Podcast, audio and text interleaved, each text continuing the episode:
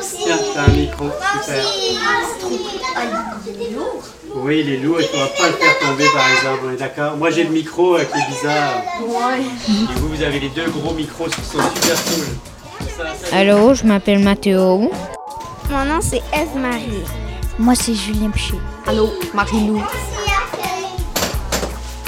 Tous ceux qui sont intéressés pourront passer évidemment. Pour tout le monde, est-ce que vous êtes prêts? Oui, alors c'est parti, c'est ouvert et on est en enregistrement.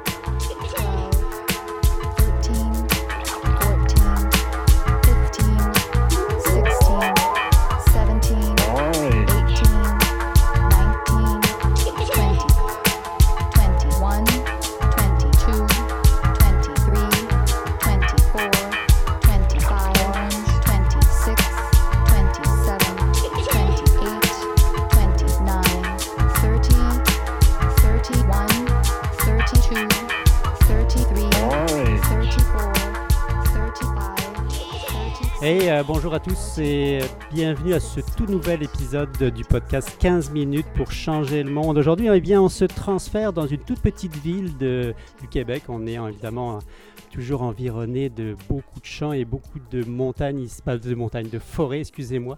On est à Sainte-Christine d'Auvergne. Pour ceux qui n'arrivent pas du tout à situer ça sur la map, et j'en suis persuadé, vous êtes très nombreux à nous écouter, à pas savoir du tout c'est quoi Sainte-Christine d'Auvergne. Eh bien, nous sommes quelque part dans la capitale nationale, entre Saint-Basile et puis proche de Portneuf. En tout cas, dans ce bout-là, c'est une toute petite ville, un moins de 1000 habitants, avec euh, quelque chose d'assez extraordinaire qui s'est monté ici, parce qu'évidemment, nous, on est toujours dans les solutions euh, locales, avec une visée environnementale, et il y a quelque chose de- d'extraordinaire qui s'est monté ici. Pourquoi ici? Eh Bien, on va sûrement le savoir, on va pouvoir poser toutes les questions évidemment qu'on veut sur euh, le pourquoi de ce, de ce, de ce démarrage de, euh, de centre de formation libre. C'est-à-dire que ici, c'est monté un.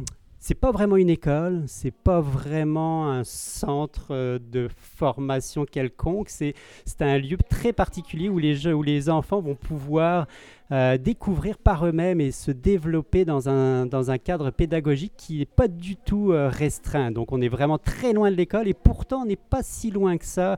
On va pouvoir euh, aller un petit peu plus loin dans cette discussion-là puisque j'ai autour de moi énormément d'enfants. Vous pouvez les entendre un petit peu. On est ici dans le centre de formation libre. Tous les enfants sont autour de nous.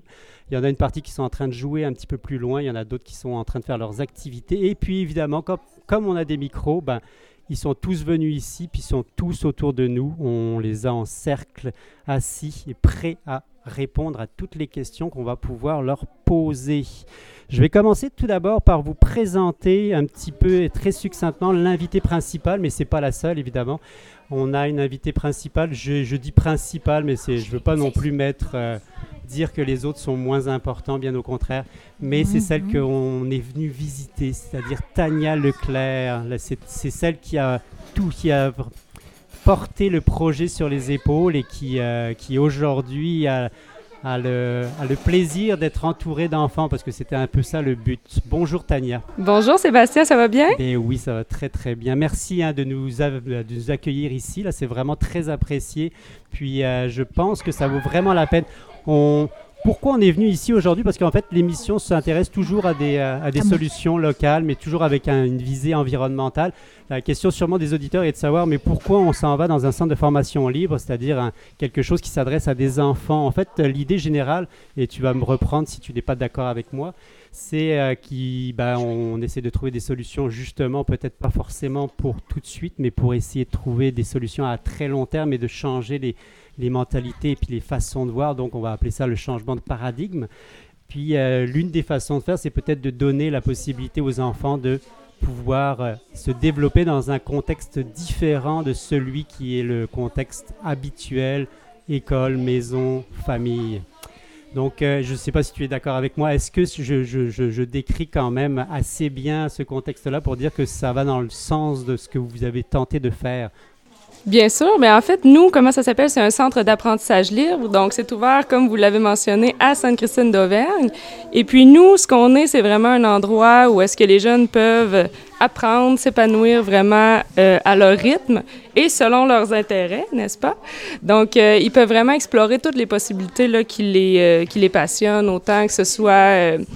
à l'intérieur qu'à l'extérieur. On a vraiment une chance immense d'avoir une forêt, une rivière. On a aussi un jardin communautaire et puis on est entouré de belle nature, mais aussi on a un local aussi avec euh, beaucoup de matériel super riche pour les jeunes. Puis euh, c'est ça, ici c'est vraiment euh, en contrepartie, là, les parents vont faire l'école à la maison. Donc nous on n'est pas on n'est pas considéré comme une école, on est vraiment un centre d'apprentissage libre. Donc c'est un endroit où est-ce que les jeunes vont pouvoir venir à leur rythme explorer toute toute une gamme d'activités aussi qui va être proposée par eux-mêmes. Parce que je pense que ça, c'est très, très important, c'est de le dire, c'est que vous n'êtes pas une école. Non, exactement. Nous, on est un centre d'apprentissage libre. ça, vous n'êtes pas une école, donc vous n'avez pas pour vocation à aucun moment de faire l'éducation des enfants, puis c'est pas ça le but.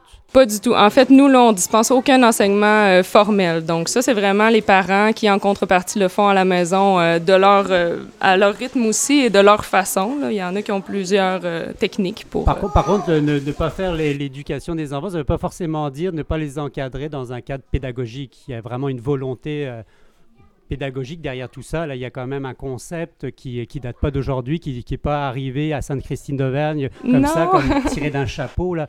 On parle réellement d'une démarche qui, euh, qui a été portée depuis longue date. Euh, puis qui, qui pourrait euh, s'inscrire dans quelque chose de plus, beaucoup plus large. Oui. Que tu peux nous le décrire un petit peu? Bien, ça va me faire plaisir, en fait. C'est que nous, nous, au Québec, on appelle ça un centre d'apprentissage libre, mais ailleurs dans le monde, on peut nommer ça comme une école démocratique. Une école démocratique, ça existe depuis plus de 100 ans. Donc, c'est vraiment... Euh, une pédagogie, j'aime pas utiliser ce mot-là, mais qui est utilisée largement au travers le monde depuis longtemps et qui a fait ses preuves comme une façon alternative en fait, aux enfants d'apprendre. Parce qu'on sait que nos, enfants, c'est des apprentis, des, apprenants naturels. Ils n'ont pas nécessairement besoin d'être tous assis dans une classe pour apprendre des matières.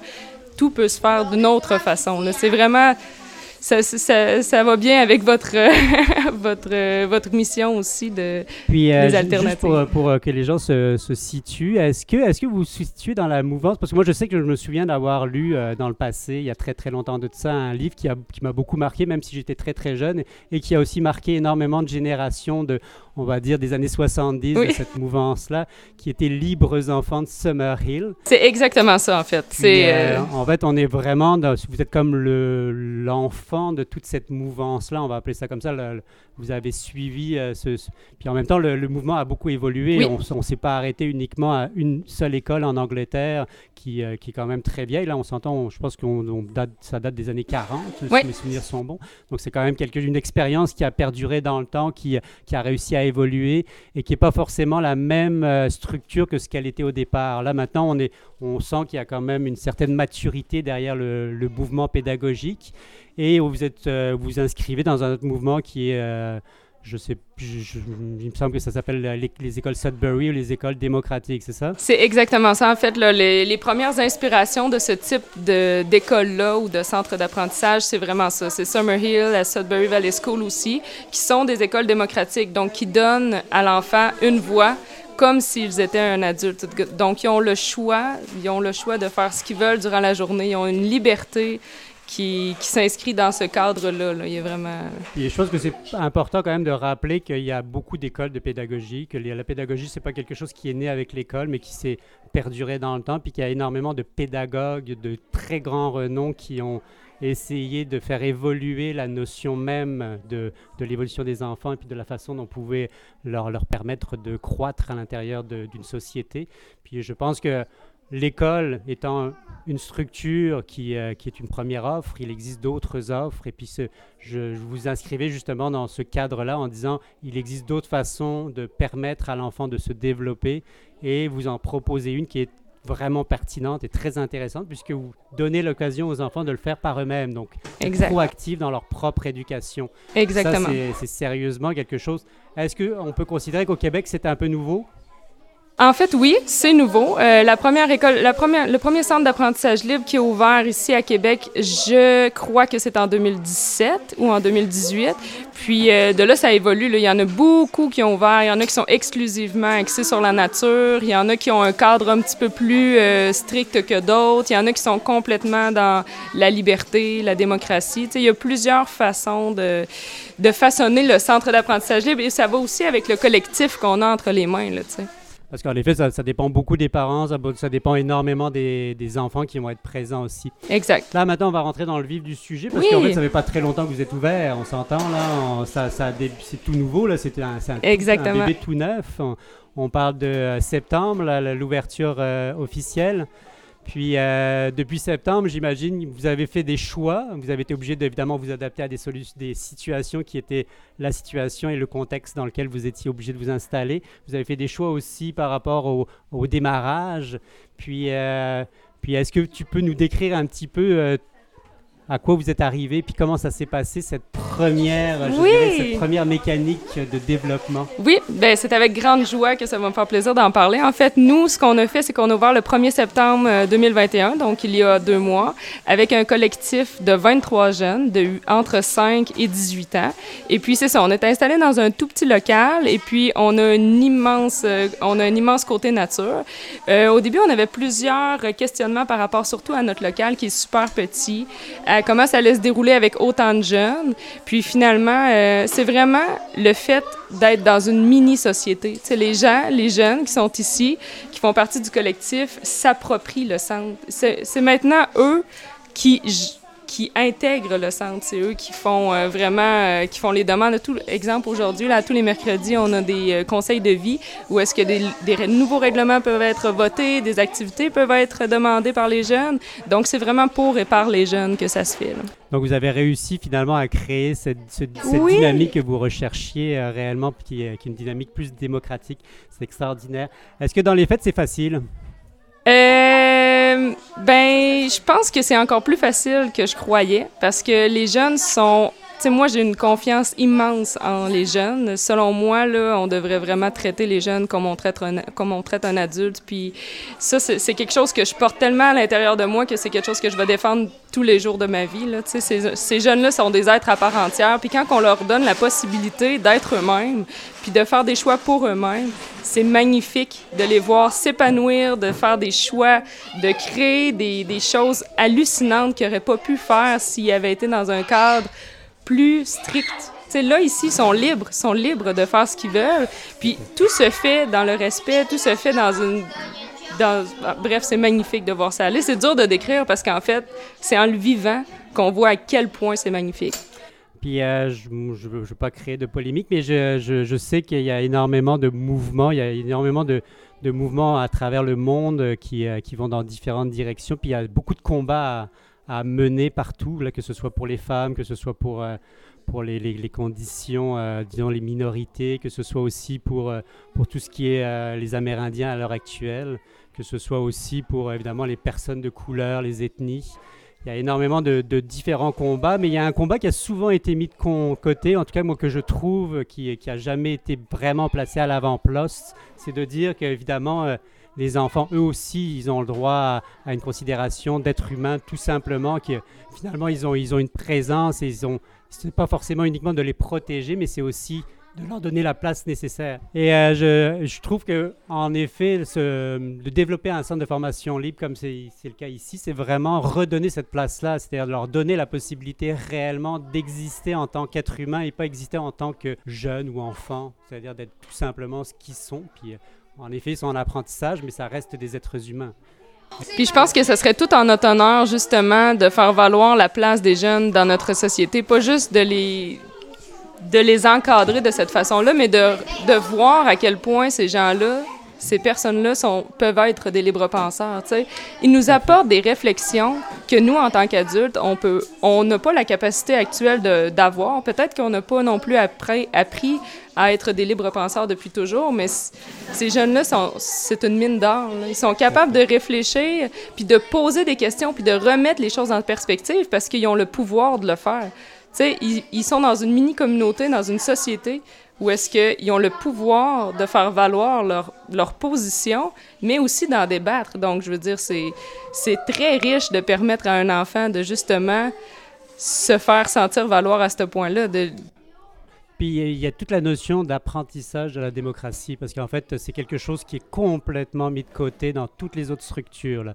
On a l'impression que ça va de soi d'apprendre la démocratie. On a l'impression que tout le monde est au courant c'est quoi un, un processus démocratique. On a l'impression que tout le monde sait exactement comment on fait pour parler ensemble, pour interagir ensemble, pour construire ensemble, pour fabriquer ensemble, alors que c'est pas du tout inné, là, c'est absolument Ben pas non. inné, puis il n'y a personne qui nous l'apprend. Exactement. je- en effet, c'est peut-être l'une des grosses, grosses forces de cette, euh, de, de cette stratégie, ou en tout cas de, de cette orientation-là qui est prise ici, c'est justement de donner cette opportunité-là. Puis, euh, en effet, si on pense juste aux institutions actuelles, que ce soit démocratique ou la façon dont on perçoit même les institutions, est-ce qu'on n'a pas une extraordinairement belle porte d'entrée pour euh, créer une nouvelle démocratie, ou en tout cas imaginer quelque chose de différent pour l'avenir? Effectivement. Puis pour rebondir là-dessus, euh, moi je me rappelle, j'ai fait le parcours scolaire standard, j'ai fait ensuite de ça deux cégeps, puis je suis à l'université depuis. Puis un jour, quand j'ai eu ma première fille, je me suis demandé si c'est vraiment le chemin dans lequel je voulais qu'elle aille. Puis j'ai commencé à lire sur les centres d'apprentissage libre, sur les écoles démocratiques, puis il a fallu que je tape sur Google qu'est-ce que c'était la démocratie, parce que c'était un concept très abstrait. C'est très abstrait quand on l'a jamais vécu, quand on se sent même pas inclus dans ce, dans ce processus-là. Alors, quand j'ai commencé mes recherches, je me suis rendu compte qu'au final, on est dans un- une société démocratique, mais à quel point on le vit. Donc, euh, quand, quand j'ai ouvert le centre d'apprentissage libre, c'est vraiment là-dessus aussi que je, je ne voulais pas euh, du tout mettre euh, ça de côté. C'est tellement beau, de toute façon, de voir les enfants s'approprier euh, les principes démocratiques et les, les intégrer, en fait. Là, ils, nous, ils peuvent même nous ramener à l'ordre lorsqu'on est moins démocratique, nous-mêmes, les, les adultes. Ils sont, ils sont autour de nous là en ce moment. On va, on va prendre le temps de, de revenir à vous. J'aimerais juste te poser une dernière question peut-être avant de, de passer à, justement aux, aux enfants qui, nous, qui, euh, qui partagent le micro avec nous.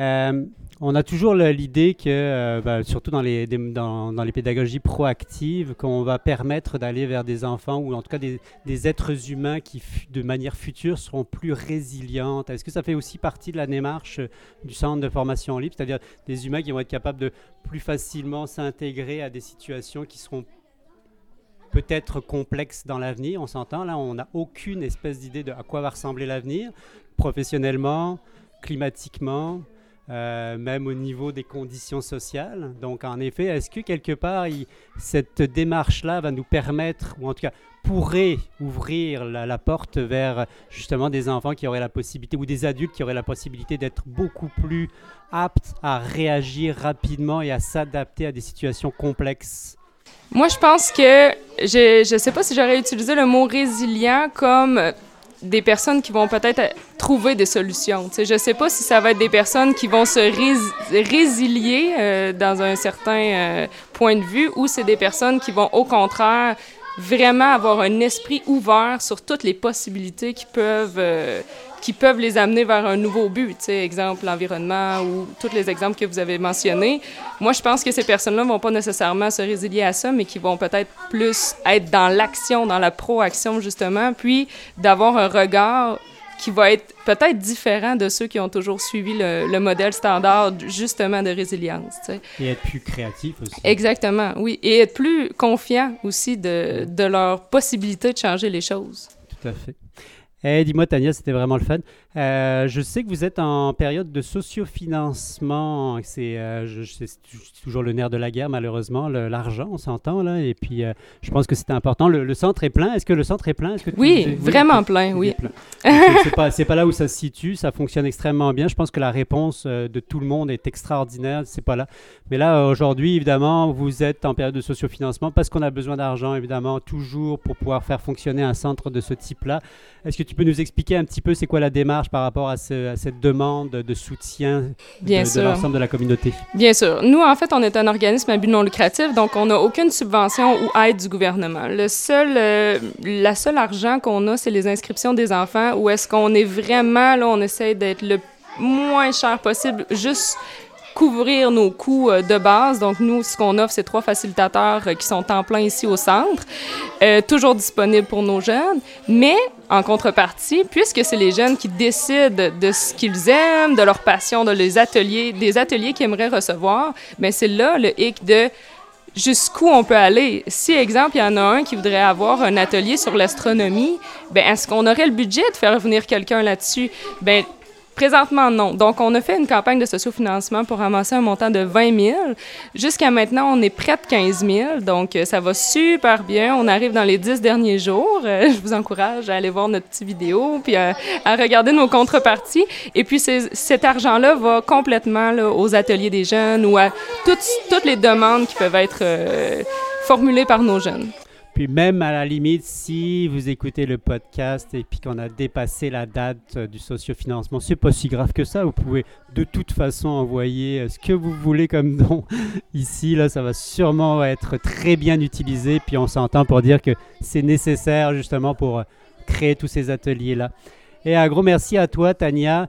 Je, je sais qu'on a perdu à peu près la moitié de tout notre effectif euh, autour de la table. On était très nombreux, puis on a parlé beaucoup trop longtemps pour, euh, pour euh, que ça puisse. euh, Est-ce que, est que vous voulez revenir autour de la table? Est-ce que ça vous tente de parler maintenant, les amis? De quoi? De ce que vous voulez? Non, ce n'est pas, c'est pas une obligation. Est-ce que ceux qui restent ont des questions à poser? Est-ce que tu peux d'abord nous rappeler ton, ton prénom? Mon nom, c'est Eve-Marie. Bonjour Eva. Je sais que tout à l'heure, tu nous avais dit j'avais une question à poser à Tania. Est-ce que tu as encore une question à poser à Tania? Oui, c'est la même. Alors, on t'écoute. Vas-y, bien. Euh, pourquoi est-ce que tu as construit le centre d'apprentissage libre? Bonne question. Mais en fait, c'est ça. Moi, quand j'ai eu ma première fille, Théa, qui a maintenant 5 ans et demi, euh, je suis arrivée à la conclusion assez rapide que cette personne-là était une personne à part entière, puis qu'elle pouvait vivre euh, différemment de ce qui est euh, inscrit dans, le, dans la société standard. Donc, moi, je me suis dit, premièrement, ma fille était super bien à la maison, donc je suis restée avec elle à la maison. Ensuite de ça, j'ai eu deux autres enfants que je, suis restée avec eux à la maison. Puis quand le moment est venu de, de me questionner sur est-ce que j'envoie mes enfants à l'école, est-ce qu'ils... Est-ce, est-ce qu'on était un peu la flamme de ces personnes-là qui sont complètement libres toujours? Ben là, je me suis dit, bon, j'arrive à un point où est-ce qu'est-ce que, qu'est-ce que je fais? Puis là, je me suis vraiment beaucoup informée sur euh, les centres d'apprentissage libre, les écoles démocratiques, et je me suis dit, voilà mon option. Une option où est-ce que mon enfant va pouvoir être lui-même, continuer d'explorer tout ce qu'il a envie de faire. Puis euh, c'est de là qui est venue l'idée. Puis j'ai repris un centre d'apprentissage libre qui, existait déjà à Québec, qui avait fermé à cause de la pandémie, et puis on l'a déménagé ici. Puis depuis, euh, on, euh, on est actif ici. Eh, J'espère, sinon ça serait triste. Est-ce qu'il y a quelqu'un d'autre qui aimerait interagir? Je sais que toi, tu as le micro depuis tout à l'heure et que tu rêves de pouvoir euh, interagir aussi. On va faire un tour de table rapide de ceux qui sont ici. Est-ce que euh, tu veux venir embarquer? Embarque, let's go. Premièrement, est-ce que vous aimez ça, le centre de formation libre Ah Oui. oui, moi j'aime vraiment ça. Oui. Qu'est-ce que vous aimez le plus? Pourquoi vous aimez ça? Est-ce qu'il y a une raison particulière? On va, on va commencer avec toi, puisque tu n'as pas eu le temps- l'occasion d'en parler. Ben, parce que moi, j'aime ça parce que c'était un peu libre. Tu peux faire beaucoup de choses. Puis, ben, c'est ça. c'est déjà extraordinaire. Libre, on, on, on utilise le mot libre, c'est déjà vraiment bien. Ça veut dire que vous faites ce que vous voulez? Euh, Si de- pas toutes, mais on peut faire beaucoup de choses. Ok, super. Des- surtout des choses que tu as envie de faire, j'imagine. C'est ça l'idée, là, c'est de faire des choses que tu as envie de faire toi. Puis toi, pourquoi tu aimes le centre de formation libre? Est-ce que tu peux me l'expliquer? Euh, parce que avant j'allais à l'école, puis ici ça l'a vraiment changé, c'est plus libre, puis les facilitatrices sont vraiment gentilles. Ouais, excellent, excellent. Comment s'appellent vos facilitatrices? Est-ce que vous pourriez me les présenter? Euh, Il y en a une qui s'appelle Geneviève, une Stéphanie, une autre Stéphanie. Tania puis Valérie. Waouh, ça c'est donc des facilitatrices. Des faci- c'est quoi une facilitatrice? Parce qu'en fait, le mot pour vous, ça vous paraît complètement mais naturel. Je l'entends dans votre bouche. Mais est-ce que vous êtes au courant que c'est pas une profession qui est qui est très répandue? Il n'y a pas tant de monde, dans le- il y a pas tant de personnes dans le monde qui, qui ont cette profession-là. Est-ce que vous pouvez me décrire c'est quoi que fait une facilitatrice? C'est euh, une- c'est comme une professeure, mais on appelle une- ça une facilitatrice. Ok, c'est comme une prof. Elle a des choses Ben, à vous apprendre? Non, mais une fa- facilitatrice, euh, c'est Ben, dans le fond, ça facilite les choses, là. Elle facilite les choses. Est-ce que ça, ça veut dire qu'elle vous met en contact avec euh, des activités, qu'elle vous, Oui. pré- elle vous propose des choses? Ouais. Oui, puis vous, vous choisissez en fonction de ce qu'elle vous propose euh, Mhm. de- d'embarquer ou pas embarquer. C'est ça, en gros, là? Si vous Ouais. avez des questions, vous lui posez des questions. Mais euh, j'imagine que dans la vie de tous les jours, vous n'êtes pas assis euh, devant un- une petite table à écouter pendant des heures votre facilitatrice en train de vous expliquer un, un devoir de mathématiques ou de vous expliquer euh, de Non. la géographie ou je sais pas quoi. de la Mais- Non, on français. n'apprend pas. Mais des fois, il y a des gens, ils sont les premiers, ils emportent leurs devoirs puis ils en font un peu. Ok, ok. Ça, vous Ils sont avez- pas obligés, là, mais s'ils veulent euh, faire des devoirs. Parce que ça, ça fait quand même partie de votre réalité. ça. Est-ce que vous faites des devoirs à la maison? Oui. Euh, ouais. Ouais. Toi, tu fais ça avec tes parents, genre le soir quand tu arrives ou le matin? Ok. Si vous étiez à l'école, vous seriez dans quelle classe? Euh, euh, la classe de cinquième année. Cinquième année, d'accord. Ouais, moi aussi en cinquième. En cinquième année, ok. Puis vous, euh, c'est c'est quoi votre programme en ce moment? Est-ce que vous avez, vous étudiez quelque chose de particulier? Parce que vous m'avez dit que vous étudiez à la maison, mais est-ce que vous faites des choses en particulier ou- Euh, bah, On fait des je fais du activités. français, du ma- de la mathématique, puis c'est ça.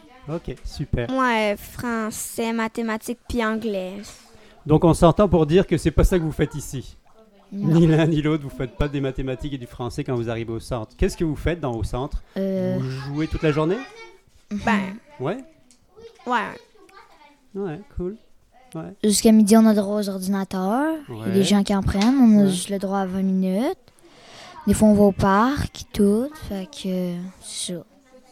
Puis euh, je crois qu'aujourd'hui, c'est euh, l'organisation d'un événement un peu particulier. Je sais qu'il y a l'Halloween, là, mais Mhm. c'est aussi ce qu'on appelle le conseil de vie. C'est quoi ça, le conseil de vie? On m'en a parlé tout à l'heure, mais euh, pour, euh, pour nos auditeurs qui ne savent pas du tout c'est quoi, est-ce qu'il y en a un de vous deux qui aimerait ça me décrire? C'est quoi un conseil de vie? Un conseil de vie, c'est euh, on s'assoit ensemble. C'est pas obligatoire. Ceux qui veulent le faire, ils peuvent. Ceux qui veulent pas, ils, font pas. C'est euh, on fait peut-être euh, mettons que je fais une proposition, ben on va le lire au conseil de vie puis on va prendre le temps de discuter de nos propositions qu'on veut faire. Est-ce euh, que c'est des choses très sérieuses, des règlements avec, euh, Ben, avec des conséquences ça, terribles? S'il y a ça, on appelle ça un conseil de vie extraordinaire. Puis tout le monde est obligé d'y aller. Ok, ok, il y a deux types de conseils de vie. Mais euh, vous prenez des... C'est c'est quoi comme décision que vous pouvez prendre pendant Euh, le conseil de vie? Est-ce que vous avez Ben, des il y a exemples des gens qui font des propositions ou des discussions. Oui. Puis ben, nous, on vote si c'est correct ou pas, si on veut. Ok. C'est ça. Donc en fait, vous décidez en, tous ensemble et puis c'est quoi Ça vote à main levée, tout le monde Ouais. lève la main, puis on dit Ouais. ok, euh, est-ce que tout le monde est d'accord pour ça? Puis les propositions, c'est quoi? C'est vous qui les faites ou c'est plutôt les facilitatrices C'est tout le monde. C'est tout le monde. Ok, good, super. Puis euh, est-ce que pour l'instant, il y a... ça s'est toujours bien passé ces conseils de vie? Oui. Ouais. mouvementé Oui. Mais il y a déjà eu quatre euh, conseils de vie extraordinaires. Il y a déjà eu quatre conseils de vie extraordinaires. Ça veut dire qu'il y a déjà eu des situations critiques à régler, c'est ça? Ouais. Ah bah, c'est correct. C'était quoi des, des situations particulièrement critiques? Euh, ben, il y en a deux qui se sont fait virer, des frères. Puis les autres, euh, Ben, c'était ouais, la... ouais. Ah ok. C'était à propos de la musique. Les autres, puis, euh, c'était pas autant. Non, les autres, euh, c'était pas à propos des gens, là. Puis euh, disons maintenant que euh, vous, êtes- vous êtes, est-ce que vous, euh, vous deux vous êtes déjà allés, vous avez déjà été à l'école, j'imagine? Oui, Oui. on a deux, déjà été, puis... euh, Hmm, mettons que c'était pas... euh, Ça fait deux ans, nous, qu'on fait l'école à la maison. Puis ça fait deux ans et demi que toi tu fais l'école à la maison. Toi, ça fait combien de temps que tu fais l'école à la maison? Un an peut-être. Un J'ai an, commencé l'année passée. Puis euh, si euh, depuis que vous faites l'école à la maison, euh, est-ce que vous sentez euh, que vous êtes plus épanoui, plus heureux? Est-ce que vous vous sentez mieux? Oui, moi, je me sens bien. Ouais. Oui. Qu'est-ce que vous aimiez pas à l'école que vous aimez ici? Ben, là-bas, les profs étaient, ils étaient beaucoup plus sévères qu'ici. Ouais. Puis, ben, moi, à l'école, je comprenais pas mon français. Ok. Ok. Là, ben, je le comprends. Un peu plus. À la maison, tu peux plus travailler. Ouais, à la maison, je peux plus travailler des choses, surtout que je suis avec ma mère. Est-ce que vous faites quand même des activités dehors? Parce que c'est la, la grosse idée là, c'est qu'on Euh. puisse faire de- un maximum d'activités Oui, moi, j'en fais puis on est obligé d'aller dehors. Et vous êtes en fois. plus obligé d'aller dehors ici ou euh, chez vous? Euh, ici. Ici, ok. Ben, nous, Oui. on y va à chaque soir, puis à chaque matin dehors. Mais nous, on- ok. là-bas, il y a un parc, fait qu'on y va souvent. Ok. On a voté une règle pour que. On a voté une règle pour que euh, au conseil de vie pour que à chaque jour on aille au moins une fois dehors. Fait que tu sais que ce soit au parc ou à la forêt là. Mais on est obligé d'aller au moins une fois. Ok, good. Puis là, maintenant, parlons un peu de- du groupe. Euh, Vous êtes, euh, il y, a- il y a un petit peu tous les âges. hein. Je pense que vous avez des, des âges qui sont quand même assez jeunes dans, dans le groupe. Ouais, Ça va de des- quel âge à quel le, âge le maximum, cinq c'est ans. 5 ans. Jusqu'à, je m'en rappelle, Ça, je c'est sais le 15 maximum ans. ou c'est le minimum Ouais, le minimum. 5 ans, 50, euh, À si t'as 16 4 ans, tu peux pas venir. Ok, donc c'est minimum 5 ans jusqu'à 16 ans, je crois. jusqu'à 16 ans. Ok, il y a, il y a un, y a un ami qui a 16 ans ici. Non, non, non, c'est deux... c'est 12 ans, là. Ok, il pourrait venir. Puis à l'heure actuelle, est-ce que c'est qui la personne la plus âgée? Euh, ben, C'est euh, Marie-Lou qui a 12 ans. C'est Marilou qui a 12 ans. mais OK. Et un gros merci à, à tous d'avoir participé à ce podcast. euh, puis un gros merci à toi, Tania, pour non seulement nous avoir accueillis ici, mais surtout pour avoir monté le centre de formation libre. Je pense que c'est. C'est peut-être quelque chose qui n'est pas forcément assez dit, là, mais c'est vraiment beaucoup de reconnaissance de la part de la communauté, puis des gens qui ont pu profiter de, euh, de cette espèce d'énergie extrêmement positive qui vient avec toi, puis qui vient avec le Oh. centre. Un gros, gros merci. pour Merci beaucoup, Sébastien. Ça va pas être le dernier, c'est sûr. C'est bien parfait. On espère en effet qu'il y en ait beaucoup d'autres qui se créent à travers le monde et surtout à- au Québec, puis que ça puisse euh, créer d'autres émulsions partout, partout, partout. Puis euh, ben, un gros merci à tout le monde, même s'ils sont déjà passés à autre chose, ce qui fait partie un petit peu de la dynamique. Et on se retrouve très très bientôt. Bye bye. bye. Merci!